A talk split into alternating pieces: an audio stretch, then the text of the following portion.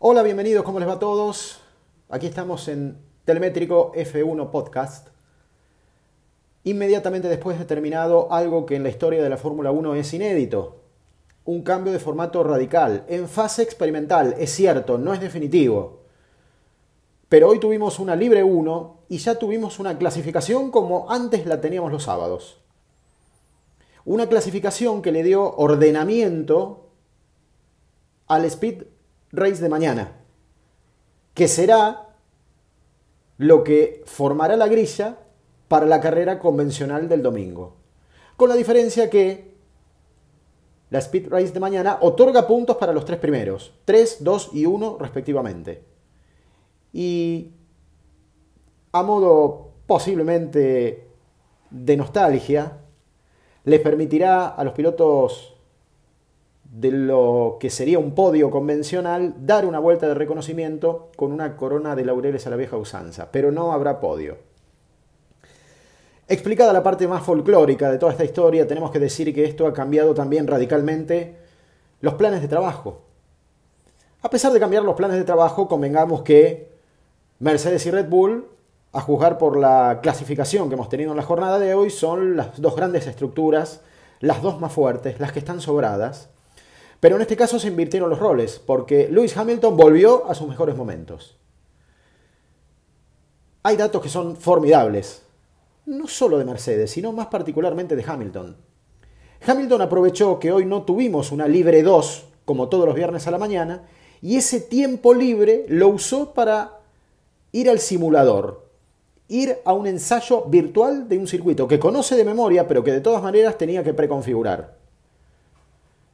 Nunca entendió de dónde había sacado tanta potencia Verstappen en la libre número uno del día.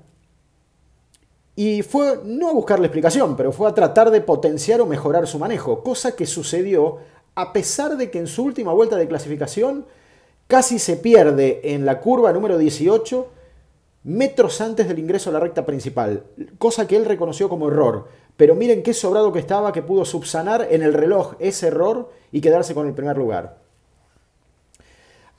Fueron formidables los desafíos de hoy.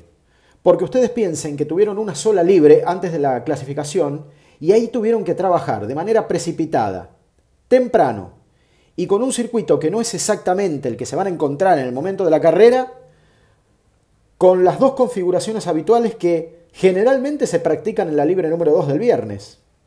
Tuvieron que trabajar el seteo de quali a una vuelta y el seteo de ritmo de carrera aunque es cierto, mañana tienen una libre antes del Speed Race que les estará permitiendo poner la pincelada definitiva a la configuración de carrera que probablemente utilicen para el próximo domingo. Además debieron adaptarse a la utilización de los compuestos duros en esa libre número 1 y a la exclusiva utilización de los blandos en la clasificación pensando incluso que no tienen la obligación de detenerse en boxes en la Speed Race del sábado. Lo que se supone que va a ser una carrera lineal, a toda velocidad, a matar o morir, donde el trabajo en boxes será realmente limitado, salvo excepciones, por alguna necesidad, por alguna anormalidad que pueda surgir. Y la otra gran adaptación es que ya no pueden tocar más los autos. Entran en parque cerrado. Y salvo autorización de los comisarios de la FIA por un episodio o un hecho específico que incluso esté vinculado a la seguridad del piloto, los autos ya no se pueden tocar. Lo único que se puede ajustar moderadamente, con un margen realmente muy acotado, es lo que les decía, la libre número 2 de mañana, pensando en la carrera de domingo o en un ajuste eventual que necesiten en la Speed Race.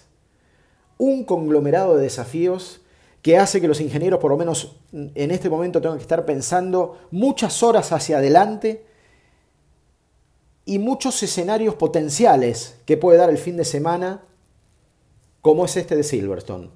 Hasta ahora, el primer round, el pequeño primer round, lo ganó Lewis Hamilton.